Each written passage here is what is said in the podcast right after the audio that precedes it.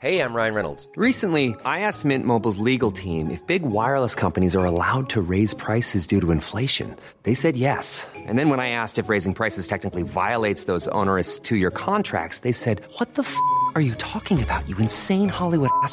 So to recap, we're cutting the price of Mint Unlimited from $30 a month to just $15 a month. Give it a try at mintmobile.com slash switch. $45 up front for three months plus taxes and fees. Promo rate for new customers for limited time. Unlimited more than 40 gigabytes per month. Slows. Full terms at mintmobile.com. Porque el mundo actual no se entendería sin la economía y los negocios. Acompaña a Mario Maldonado, el columnista de negocios más joven y objetivo del periodismo financiero, en su programa Bitácora de Negocios.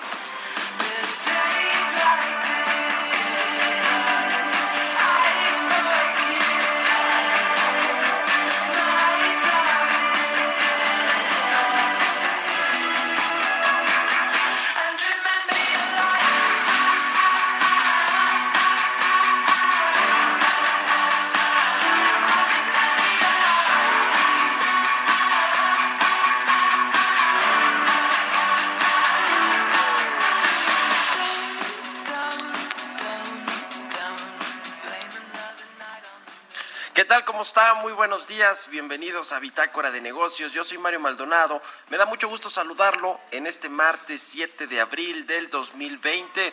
Saludo con mucho gusto a quienes nos escuchan aquí en la Ciudad de México, desde donde estamos transmitiendo en vivo a través de la 98.5 de FM.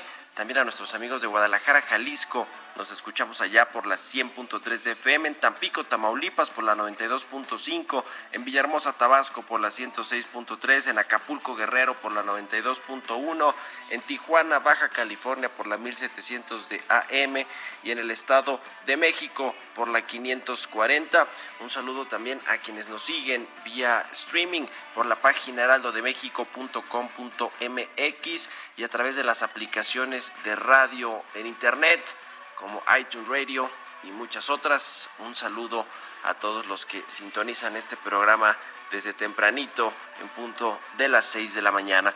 E iniciamos este martes 7 de abril con esta canción que se llama Your Light, es de Big Moon y esta semana recuerde estamos iniciando nuestro programa con canciones de los mejores discos hasta el momento de este 2020 según la revista británica NME. Así que iniciamos el día siempre con música, nos gusta ponerle eh, un poquito de sabor al inicio de los programas. Les cuento que vamos a tener en el programa precisamente, vamos a hablar con Roberto Aguilar sobre lo que está pasando en los mercados financieros. Ayer el tipo de cambio que cerró con una pérdida, pero más, más ligera eh, que la que tuvo o la que llegó a tener el domingo después de este discurso, de este mensaje del presidente López Obrador. Vamos a hablar también con Ernesto O'Farrill, presidente del Grupo Bursamétrica, precisamente sobre este informe y el plan o no plan de rescate para la economía mexicana ante esta contingencia del coronavirus. Eh, ¿Qué sigue para México? ¿Es, ¿Son suficientes estas medidas que se echaron a andar? En fin, vamos a platicar de todo esto con Ernesto Farri, un experto en estos eh, temas económicos.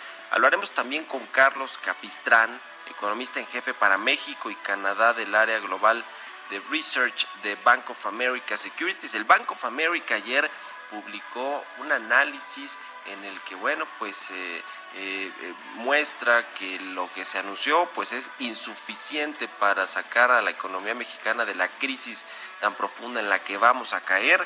Y bueno, pues ahí habla de que México se queda sin sostenibilidad fiscal, eh, pone en riesgo la calificación crediticia de México, sigue pues mermando la calificación de petróleos mexicanos y bueno pues una serie de cosas, de efectos que se que, que, se generan a partir de este no plan de rescate para la economía nacional. Muy duro el, el Bank of America, obviamente desde los puntos de vista técnicos, pero es quien tiene la proyección de decrecimiento de México pues más eh, grande, menos 8% del PIB eh, podría caer en este 2020. Esa es la proyección del Bank of America y dice que con esto que se anunció, pues incluso se podría ir más abajo. Vamos a hablar con Carlos Capistrán sobre este tema y hablaremos también con Ernesto Piedras, él es director general de, de CIU, de Competitive Intelligence Unit, sobre lo que está pasando en el sector de las telecomunicaciones, los mecanismos regulatorios para, para la continuidad de las telecomunicaciones y la radiodifusión ante este brote del COVID-19, esta emergencia sanitaria. ¿Qué rol están jugando las telecomunicaciones? Uno muy importante porque están ayudando a conectar a todo mundo quienes hacemos home office, como es mi caso, el caso de un servidor y de muchos otros de los que estamos haciendo este programa.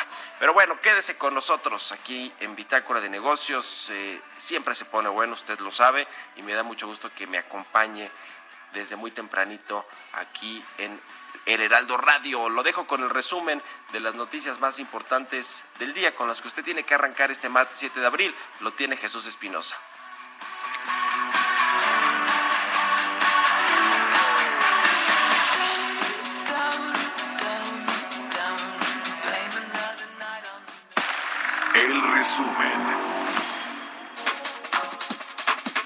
Presidente del Consejo Coordinador Empresarial, Carlos Salazar, aseguró que ante la emergencia sanitaria, la solicitud de apoyo al gobierno no es salvamento, ninguna socialización de las pérdidas ni privatización de las ganancias. Más allá es buscar soluciones para proteger a las empresas y a los empleos. La industria automotriz solicitará que se aplace hasta el primero de enero de 2021 la entrada en vigor de lo relacionado a las reglas de origen de los vehículos, autopartes y los insumos considerados en el tratado entre México, Estados Unidos y Canadá. El gobierno distribuyó 36.588 millones del Fondo de Estabilización de los Ingresos de las entidades federativas en 2019 y al cierre del año el monto disponible era de 60.461 millones, por lo que Moody's estimó que en este año se agote y que no sea suficiente para alcanzar el monto presupuestado de participaciones para 2020. La Fundación Visa aportará 210 millones de dólares para apoyar a micro, pequeñas y medianas empresas para atender una necesidad urgente de las comunidades locales a causa de la pandemia del coronavirus.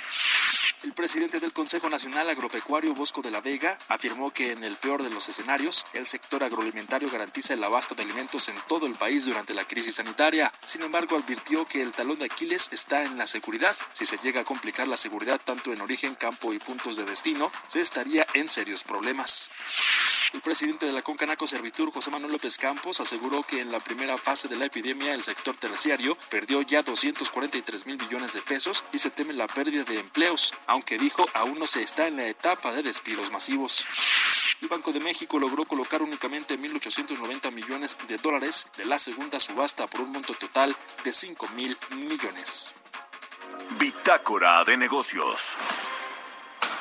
El editorial.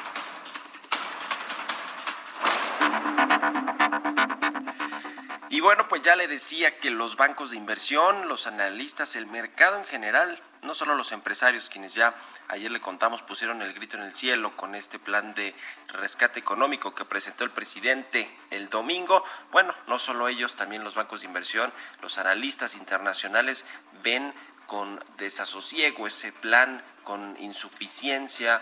Eh, se prevé que si se mantiene tal cual lo presentó Andrés Manuel López Obrador, la recuperación económica, y mire que todavía no estamos en los peores momentos donde comenzaremos a ver cierre de empresas, el despido más acelerado de trabajadores, si no es por asustar, ojalá que no suceda, que no lleguemos a esa fase, pero eh, pues prácticamente es inevitable que suceda con los eh, con el paro, el freno de la actividad económica, de las actividades productivas, de las actividades no esenciales, que bueno, pues no esenciales, ya le contamos aquí, todo está parado, la producción de cerveza, ayer Cemex anunció que frenaría su producción de cemento, más que, y esto sí me parece un despropósito, eh, totalmente en esta crisis, solo se va a producir materia prima, insumos para que se mantenga la construcción de los proyectos. ¿Cuál ¿Cuáles cree usted? Pues sí, los proyectos del presidente, el Tren Maya, la refinería de Dos Bocas, el corredor del Istmo. Ayer se publicó esto en un decreto en el diario oficial de la Federación. De verdad que, que suena, híjole, no sé ni cómo calificarlo, pero es un despropósito de parte del gobierno que para sus proyectos ahí sí hay excepciones y que, y que bueno, pues los insumos a pesar de que son actividades no esenciales como el tema pues de los insumos para la construcción, ahí sí se tengan que estar surtiendo. De verdad que una pena lo que hace el gobierno por, por, mantener eh, pues eh, sus proyectos y, y, que, y, que, el presidente los pueda anunciar en tiempo y forma. En fin, después de este largo paréntesis, bueno, le decía que a todo mundo desencantó este eh, eh, pues mensaje. Ayer Arturo Herrera salió finalmente, finalmente salió de su oficina, de sus cuatro paredes de Palacio Nacional que yo decía hoy se han convertido eh, pues eh, o lucen como la lucía la explanada en la que se plantó el presidente el domingo para dar este informe demasiado grandes para el rol que realmente están desempeñando estos funcionarios. Me refiero a Arturo Herrera Alfonso Romo que le está quedando pues no sé si muy grande el, el puesto pero al menos sí eh, la, la, las funciones que están desempeñando pues le quedan muy grandes porque quien decide ahí es el presidente. Y bueno, pues ayer Arturo Herrera con la Junta de Coordinación Política que encabeza eh, Mario Delgado, ahí en la Cámara de Diputados, pues dijo que si se, se requieren medidas extraordinarias, eh, nuevas medidas económicas para reactivar la actividad productiva, que lo va a hacer, pero bueno, pues usted sabe que ya, ya, ya eh, Arturo Herrera cada vez eh, va a convertirse más en un Alfonso Romo, que pues ha quedado más que desacreditado con los comentarios públicos que ha, que ha salido a dar y bueno, pues ahora prefiere resguardarse más bien ahí en Palacio Nacional y no asomar la cabeza para pues evitar un eh, otro eh, descolón público como suele dárselos el presidente. El chiste es que pues nadie quedó contento con este plan y nadie me refiero no solo a la clase media, a los ciudadanos de a pie, a los pequeños empresarios, a los micro, pequeños y medianos empresarios, a los organismos gremiales, a los empresarios grandototes que ayer comieron ahí con el presidente López Obrador, cuatro empresarios, eh, que, que, bueno, pues no les dijo nada el presidente, no cambian su idea de mantenerse, eh, según él, separado el poder político del poder económico y sobre todo que el poder económico no pase sobre los derechos de los ciudadanos. Eso dice el presidente, es como un argumento un poco este, de papel, porque no, no se sostiene en los hechos y pues eh, ni los bancos de inversión ni las calificadoras ni nadie quedó contento así que el presidente pues si se mantiene tan rígido podrá irle eh, diciendo adiós a muchos de los eh, eh, pues de las cosas que se habían ganado con esta economía de mercado neoliberal si él lo quiere pero que generó eh, pues al menos certeza para la inversión privada para la creación de empleos para los sectores estratégicos como el energético y que bueno pues yo no sé qué bien, qué tan bien podríamos salir de una cuarta transformación en la que el presidente desprecia a los mercados, a la inversión privada, a los empresarios, a los generadores de empleos, a la economía formal. No sé qué también podríamos salir después de esta eh, de este cambio que pretende hacer el presidente. Yo creo que se va a quedar a medias por lo menos y pues vamos a estar en el peor de los mundos porque ni vamos a tener ni vamos a ir caminando hacia una economía más avanzada y más desarrollada y al revés vamos a ir retrocediendo eh, cada vez eh, pues más sumidos en el subdesarrollo. ¿Usted qué opina? Escríbanos a Heraldo de México en Twitter y a mi cuenta personal arroba Mario Mal también ahí puede dejarme sus comentarios. Son las 6 de la mañana con 14 minutos. Mercados bursátiles. Roberto Aguilar está en la línea telefónica. Mi querido Robert, ¿cómo estás? Muy buenos días. ¿Qué tal, Mario? ¿Cómo estás? Muy buenos días. Mucho gusto en saludarte. Fíjate una actualización rápida.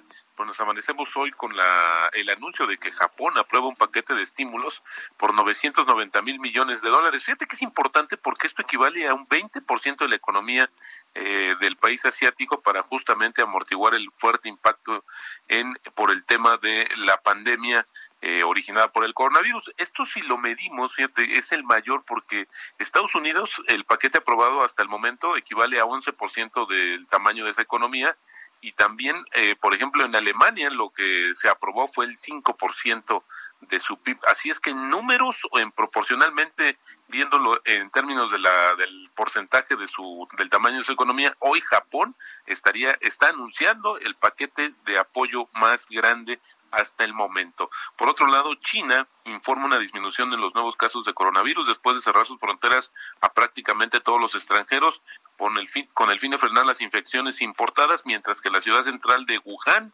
pues ya que fue el epicentro del brote, no registró nuevas muertes por primera vez.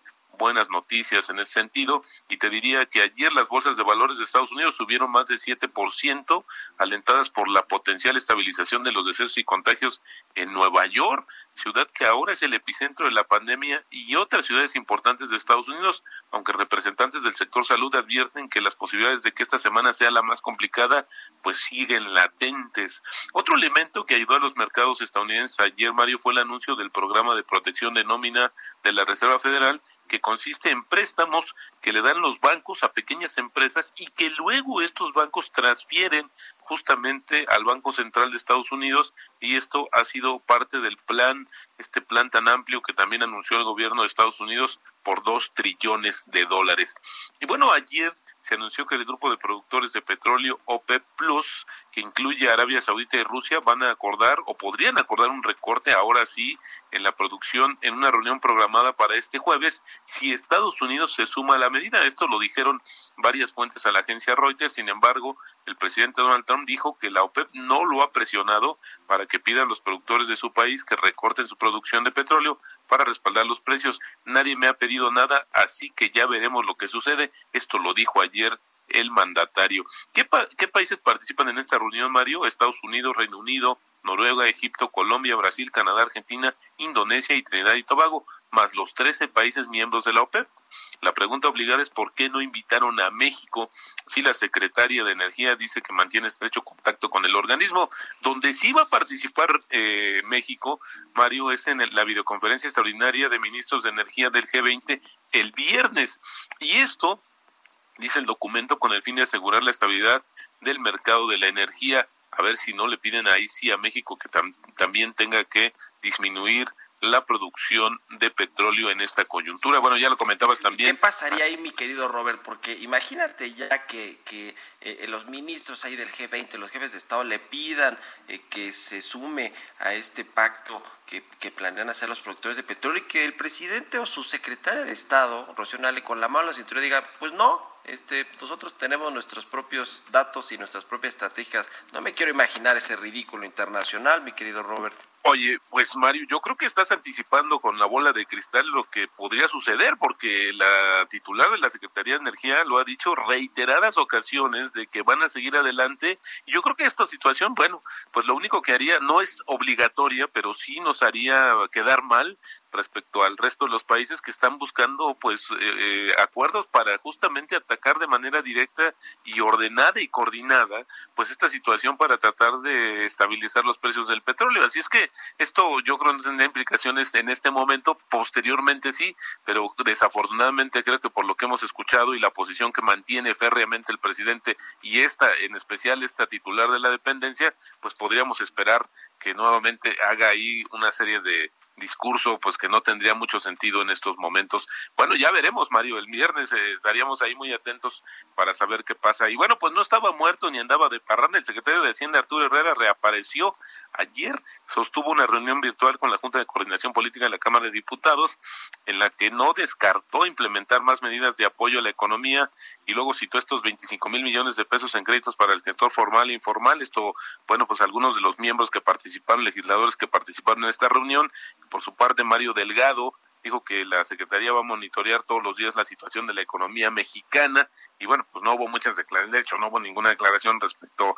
a el secretario de Hacienda, pero ya reapareció. Y luego fíjate Mario, WhatsApp eh, con más de dos mil millones de usuarios, pues endureció los límites para el reenvío de mensajes, restringiendo la posibilidad de compartir el contenido reenviado de una conversación a un solo chat. Esto tras experimentar un importante incremento de mensajes de consejos médicos falsos sobre el coronavirus. Y bueno, ya nos dieron a conocer también la inflación de marzo, fue mayor a la esperada con una tasa anual de 3.6%. es importante que ver, Mario, que algunos productos de la canasta básica, pues sí subieron como el caso del huevo, que es el que encabezó la lista, y por el otro lado lo que sí siguió bajando, que fueron el precio de la gasolina de alto y bajo octanaje. Así es como se da a conocer y el tipo de cambio, Mario, en estos momentos cotizando en 24.25 en espera eh, de que se den a conocer más datos sobre lo que ayer le dio un impulso a los mercados. Este es el tema de cómo está el seguimiento de los casos y los decesos por el tema del coronavirus, Mario.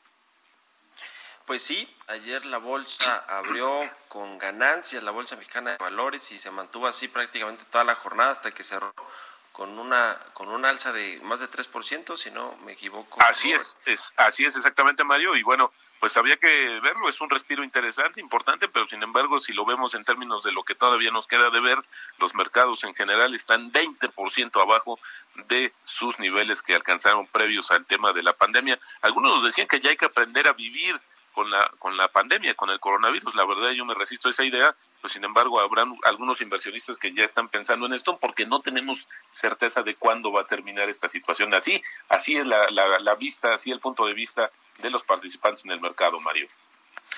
Pues ahí está mi querido Robert, muchas gracias como siempre.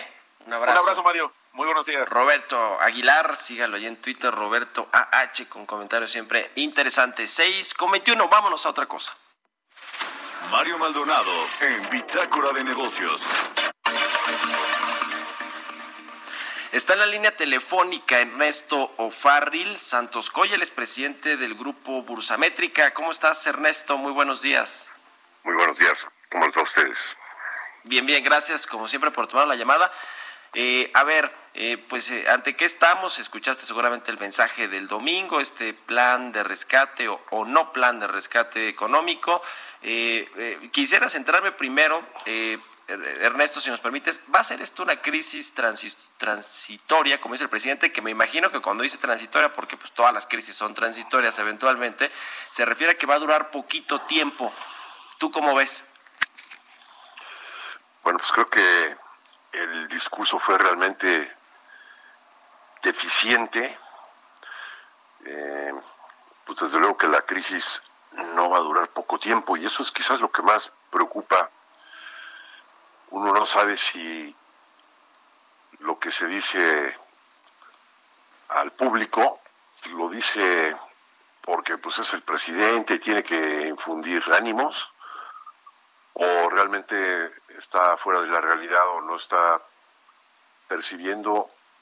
Y que, yo creo que eso es lo que está pasando una, mezcla de estas cosas eh, creo que no están percibiendo claramente la circunstancia en la que está metida la economía de México no que pues, lo hemos dicho aquí desde luego que no va a ser pasajero esta esta crisis o sea, una, una cuestión es la parte de salud y otra cuestión es en la parte económica pues eh, en realidad hay cuatro factores que le están pegando fuertemente a la economía mexicana y es la recesión global. Esa más o menos puede ser pasajera.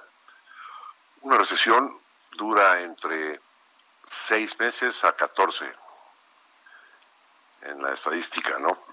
Eh, pues la, la recesión en Estados Unidos simplemente, que es la que más nos eh, impacta, pues por lo menos iba a durar seis meses, pero porque allá le están metiendo el 15% del PIB en recursos entre lo que va a crear de dinero la Reserva Federal con tasas al 0% y el paquete fiscal por 2.2 billones de dólares eh, en el que pues se le va a inyectar dinero del punto de vista fiscal también a, la economía, ¿no? Entonces, sí es probable que la economía americana salga más rápido de la recesión, sería una recesión en forma de V.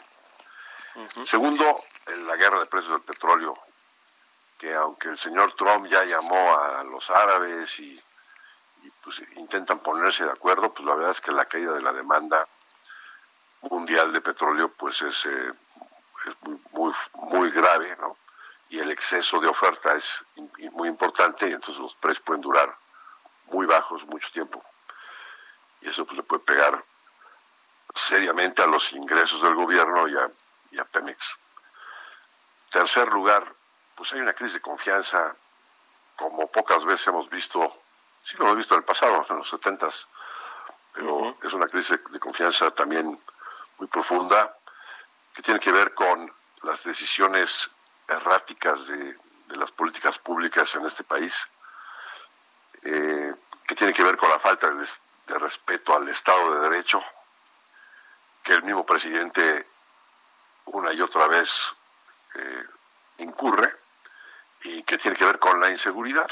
que también pues hemos visto algunas decisiones de gobierno o hechos de gobierno que pues dejan eh, pues con gran incertidumbre sobre la cuestión de inseguridad y las cifras de mes a mes que van para arriba, ¿no? Y que afectan a la actividad económica. Y el cuarto factor son los factores, son, perdón, es el factor de los impactos que vamos a tener en nuestra economía por las medidas que se tienen que tomar en la parte de salud. Sí, me, eh, mencionabas eh, eh, el tema de Estados Unidos, que bueno, pues si Estados Unidos se recupera, era un poco la apuesta del presidente al inicio, ¿no? Diciendo, a ver, ellos van a inyectar muchísimo dinero a su economía, estos este, dos, dos billones de, dólares o two trillions, como, como se, se dice allá, este, y bueno, pues esto va a generar actividad económica y, eventualmente va a jalar a México, que, que está ligado en su, en su, comercio internacional externo con ellos, pero pues eso es una cosa, otra cosa nosotros es si, si en el mercado interno logramos primero eh, detonar, reactivar primero todas las industrias y luego darle la confianza a los inversionistas nacionales para empezar, para que puedan seguir generando empleos y mantener su planta productiva. Si no, pues aunque Estados Unidos crezca, que ya nos pasó el año pasado, ¿no? México se desligó completamente de ese ciclo económico de Estados Unidos, caímos y Estados Unidos creció eh, bastante bien. Así es. En, nuestro caso, yo sí veo que la recesión puede durar más de un año. Eh, por esta combinación de factores y porque eh, prácticamente de nada sirve que el gobierno se ponga a gastar más si ese gasto pues es, es un gasto eh, digamos tirado a la basura. Si se va a invertir en, en, tres proyectos insignia del gobierno que los tres son sumamente cuestionables irracionales desde el punto de vista económico pues quizás lo más importante es, es que debiera el gobierno de preocuparse porque la confianza regrese. ¿Cómo? Pues respetando el Estado de Derecho, atacando frontalmente la inseguridad y sobre todo pues eh, siendo amigables eh, con la inversión, con la inversión privada.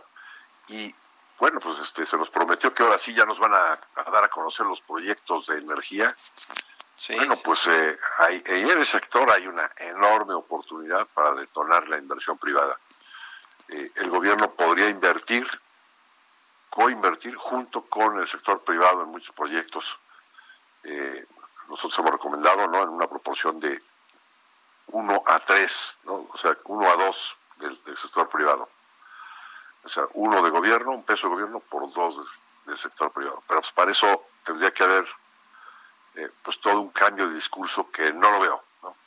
Sí, sí, sí, sí, sí, sí. Y, tampoco veo la intención de respetar el Estado de Derecho y las instituciones, sino todo lo contrario. Pues, sí, ya estaremos viendo si este plan de inversión en el sector energético genera algo de confianza, recupera algo de confianza para los inversionistas privados y reivindica un poquito también ahí Alfonso Romo y Arturo Herrera quienes anduvieron pugnando porque se porque fuera un paquete que realmente eh, eh, eh, trajera inversión privada y no y no pues se mantuviera tan cerrado como lo quería Rocional, en fin, lo, estaremos viendo, eh, Ernesto. Muchas gracias, como siempre. Voy a recomendar tu columna de ayer, que no nos dio tiempo de, de, hablar de esto, de, si debe el Estado o no rescatar empresas, y creo que es tu parte uno, ¿no? O sea, es tu primera, tu primera pieza está ahí en el financiero, la publicó ayer Ernesto Farril, está muy interesante, échale un ojo, y a ver si platicamos en el resto de la semana o este el próximo martes sobre tu, tu ya sobre este tema directamente, porque seguramente vas a publicar una segunda parte, me imagino.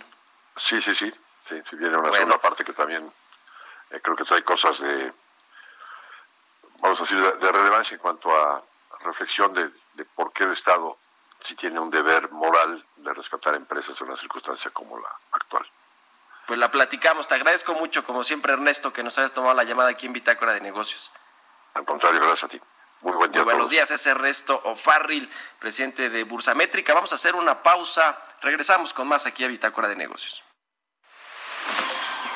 Continuamos en un momento con la información más relevante del mundo financiero en Bitácora de Negocios con Mario Maldonado. Regresamos. Heraldo Radio.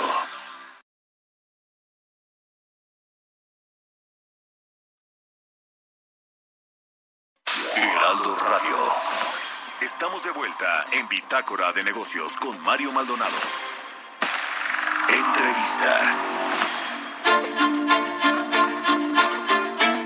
Estamos de regreso aquí en Bitácora de Negocios. Vamos a platicar, eh, le decía, con Carlos Capistrán, economista en jefe para México y Canadá del área eh, de Global Research de Bofas Securities de Bank of America.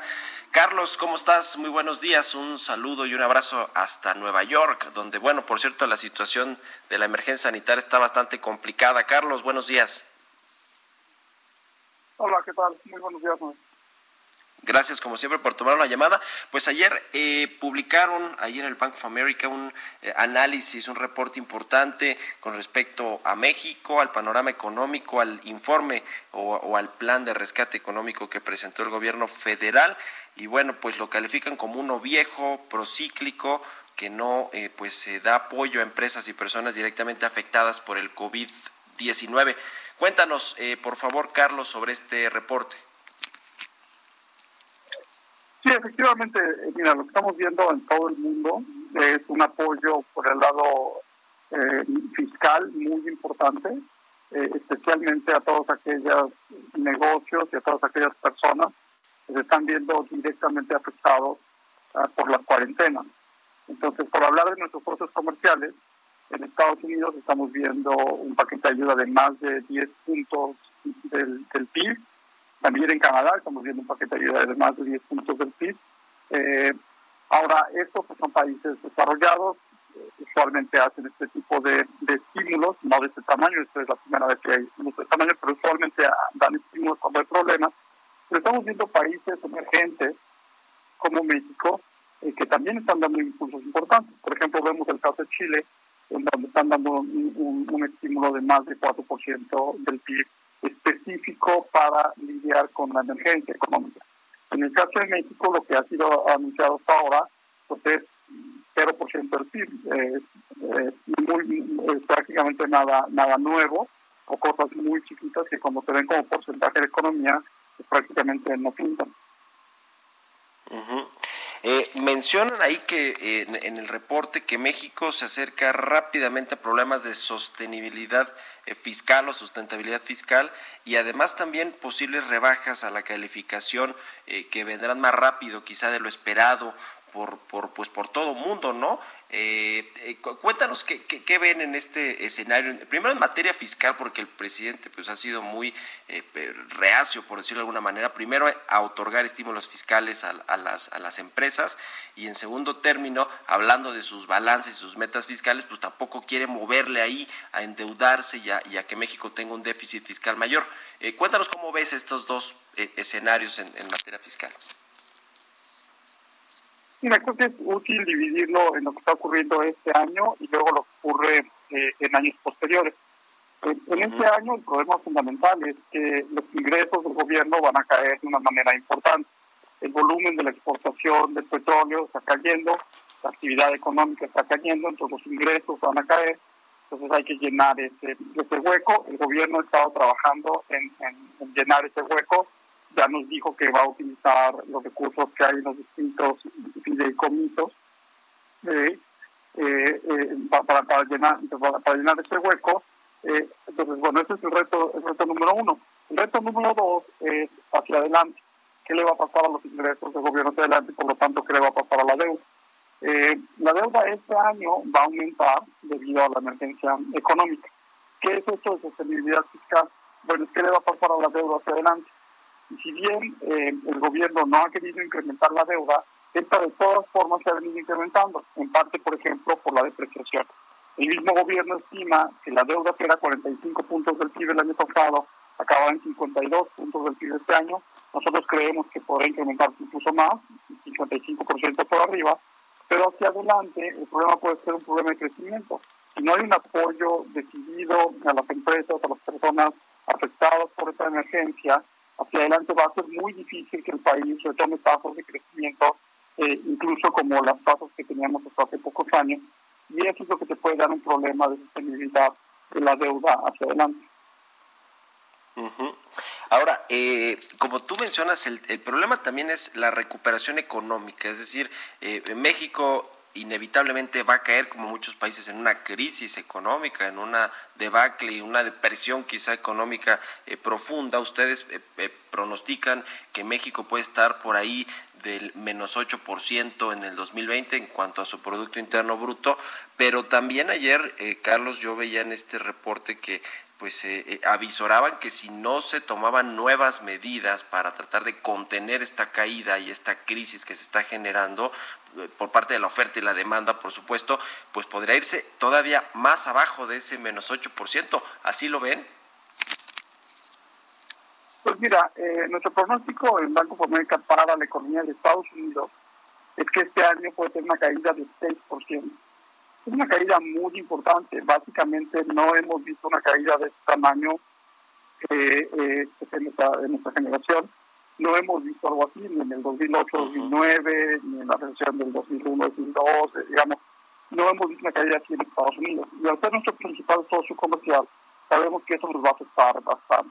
Además de eso, tenemos las cuarentenas este mes, eh, o por lo menos este mes en México, y eso también está afectando la actividad económica pues ya son dos choques muy importantes, entre otros choques que están afectando negativos, que están afectando la economía mexicana. Ahora bien, si se hace algo para dar un apoyo decidido a las empresas y a las personas, lo que esto permitiría es que en la recuperación México pudiera retomar las tasas de crecimiento que tenía eh, eh, antes de que llegaran todos estos choques negativos, eh, antes de la recesión técnica que vimos el año pasado, poder volver a crecer por lo menos 2% por arriba, por arriba de eso no se hacen estos estímulos, pues entonces el riesgo está en que, número uno, la caída pudiera ser mayor este año y después que la recuperación fuera más lenta, de tal forma que ayudar a la economía eh, con recursos fiscales en estos momentos de emergencia sanitaria tan importantes, eh, pues es fundamental para poder crecer, para poder eh, recuperarnos pronto. Otro tema que se menciona, Carlos, y obviamente no, es solo por parte de ustedes del Bank of America, sino está en, el, en los comentarios eh, eh, con respecto a los posibles cambios en el gabinete, particularmente hablando pues de una figura central de la política económica, financiera, fiscal de México, que es el secretario de Hacienda. Eh, mi pregunta más allá de la especulación de si se iría o no, si le presentó la renuncia o no al presidente, este, ¿cómo se ve la figura? Del secretario de Hacienda en este gobierno, eh, eh, tomando en cuenta que es una muy importante para delinear los paquetes económicos, toda la política económica y sobre todo para dar credibilidad a los mercados y a los analistas. ¿Cómo la ven ustedes actualmente que está desdibujada o no? Este, eh, en fin, ¿cómo, se ve esa figura del secretario de Hacienda hacia afuera? Bueno, todo lo que te podemos comentar es que tenemos una relación muy estrecha con nuestros clientes que son eh, inversionistas de todo el mundo, muchos de ellos muy interesados en invertir eh, en México. Y siempre que nosotros hemos buscado al secretario de Hacienda, a la gente de la Secretaría de Hacienda, siempre nos han recibido con los inversionistas, siempre nos han atendido, eh, han dado las explicaciones de lo que están haciendo. Y en ese sentido siempre ha habido y se ha mantenido una apertura que nos ha parecido desde siempre importante eh, hacia pues, dar, la narrativa de lo que está haciendo el gobierno en, su momento. Eh, la semana pasada se presentaron documentos de criterios. La Secretaría de Hacienda, como eh, sucede siempre, dio una conferencia en inglés para los inversionistas extranjeros, en donde con toda calma responden las preguntas de los inversionistas, nuestras preguntas, y en ese sentido es algo que se ha mantenido y es algo que distingue eh, el esfuerzo de, México, digamos, de, muchos otros países emergentes. Y en ese sentido es algo que, se mantiene y que es positivo. Y finalmente, Carlos, ¿cómo viste precisamente estos precriterios de política económica para el 2021, pero sobre todo los ajustes que se hicieron en el marco macroeconómico de este año, crecimiento, eh, tipo de cambio, precio del barril de petróleo, tasas de interés? En general, ¿cuál es tu opinión? Bueno, el, lo que está haciendo está reconociendo ya que pues, eh, eh, seguramente habrá una contracción económica este año. El número que ellos están usando es de una contracción cercana al 3%. Eh, nos parece que la contracción, como, como lo mencionaste hace un momento, podría ser mucho mayor y por lo tanto nosotros esperamos una caída en los ingresos mayor y un aumento en la deuda mayor de la que se considera en entre criterios, pero ciertamente ya hubo un ajuste yo te importante a los números que, se están presentando. Aún así creemos que, eh, como te decía, puede ser mayor o mucho mayor. De hecho, la caída en, los ingresos, eh, a pesar de eso, este no es el momento eh, para, para retomar autoridad. Nos parece que es el momento para apoyar, te decía, decididamente a empresas y, a personas afectadas. Bueno, pues te agradezco mucho, como siempre, Carlos Capistrán, economista en jefe para México y Canadá del área global de research del Bank of America Securities, por habernos tomado la llamada y muy buenos días.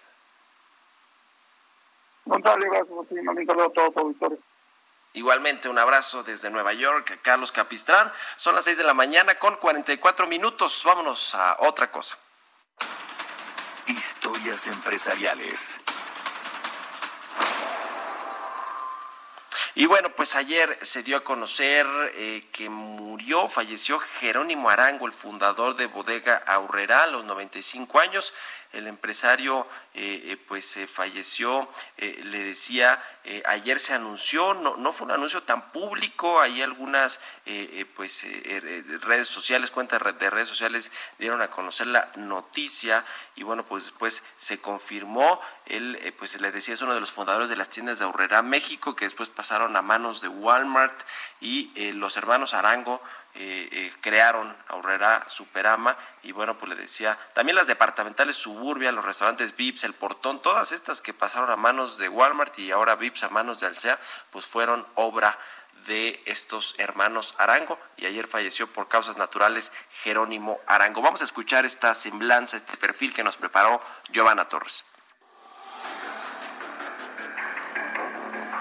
Empresario mexicano cofundador de la cadena de supermercados Aurrera, Jerónimo Julio Arango Arias, falleció a los 95 años de edad, dejando una fortuna valuada alrededor de 4.300 millones de dólares. Nacido en 1927, el empresario trajo a finales de los años 50 el concepto de las tiendas de descuento de Nueva York a México y con la ayuda de su padre abrió una tienda de ropa de apenas 250 metros cuadrados, la cual fue todo un éxito gracias a sus bajos precios. En 1958, Jerónimo Arango junto con sus hermanos Manuel y Plácido Arango abrieron las primeras tiendas Aurrera.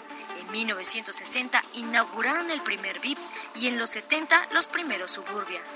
Años después, fundaron Grupo Cifra, con el que operaron las tiendas y restaurantes, además de introducir en 1990 el Código de Barras en México.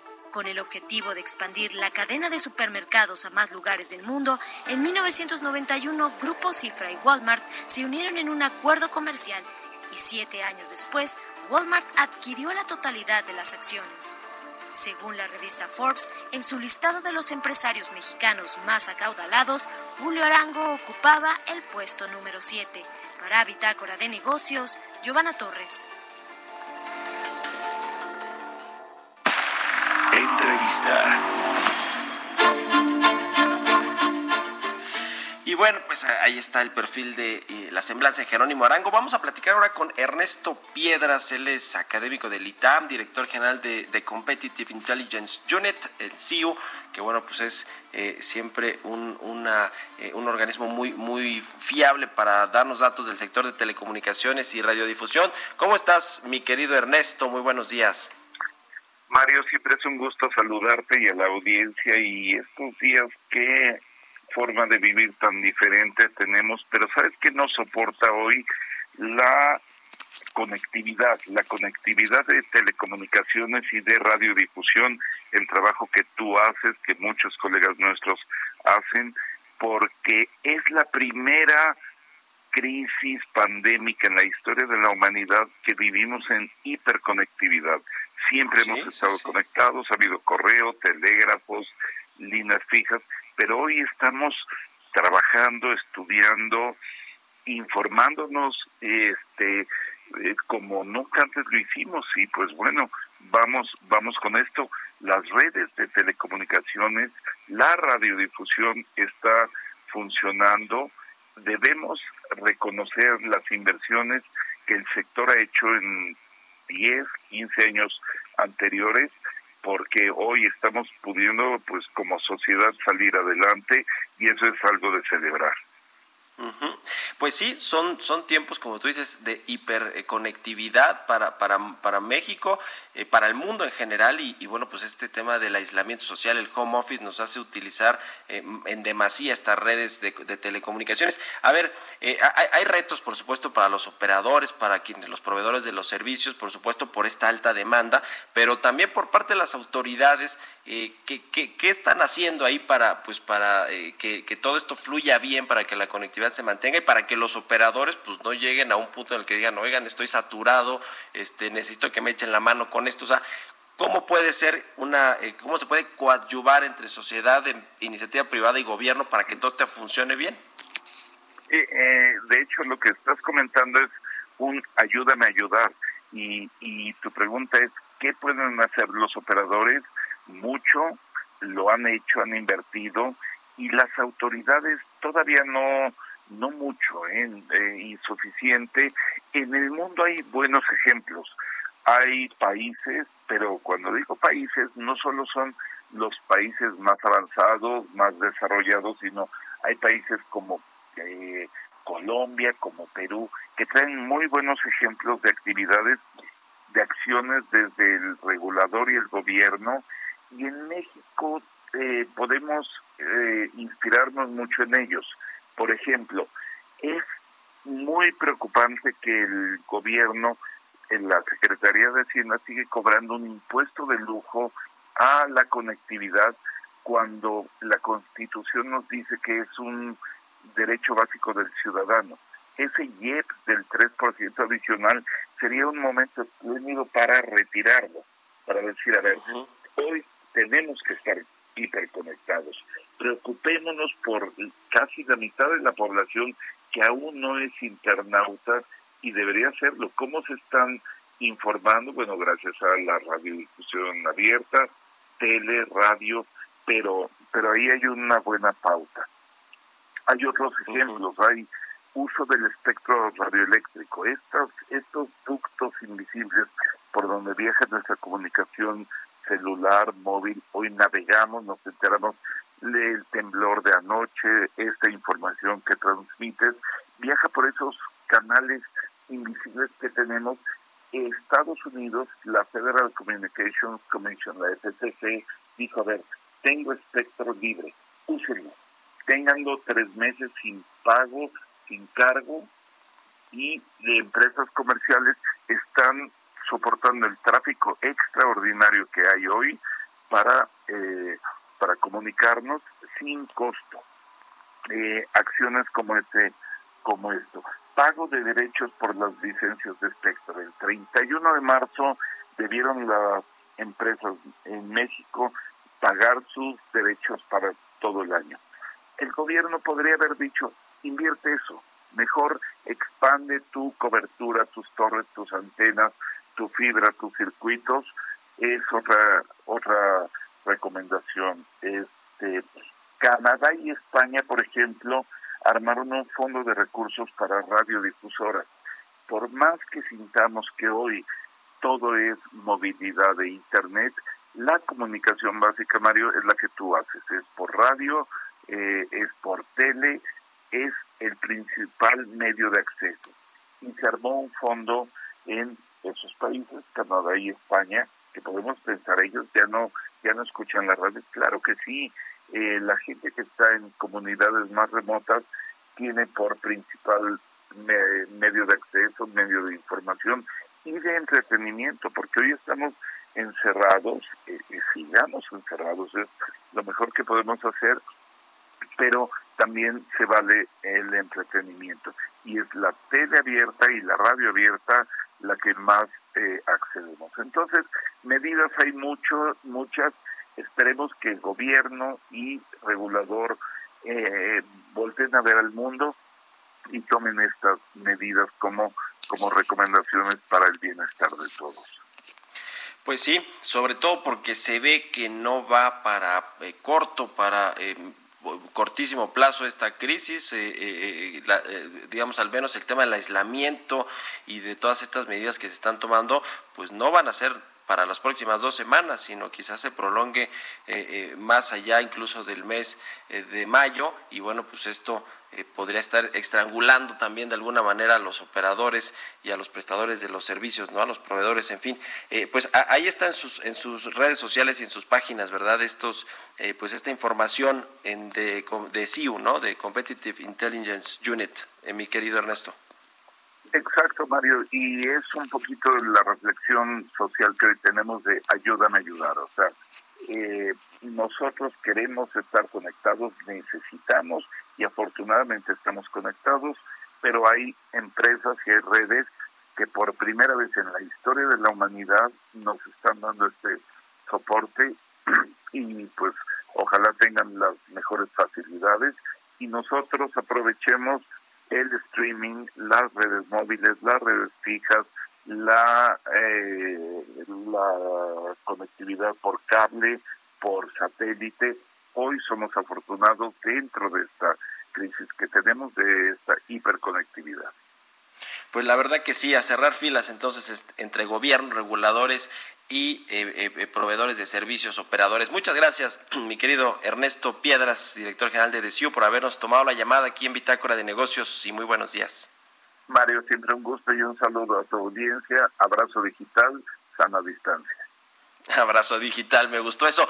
Igualmente para usted también muchas gracias por haber sintonizado este programa. Lo dejo ahora en el Heraldo Radio con Sergio Sarmiento y Lupita Juárez. Nos vemos mañana, nos escuchamos en punto de las seis. Muy buen día.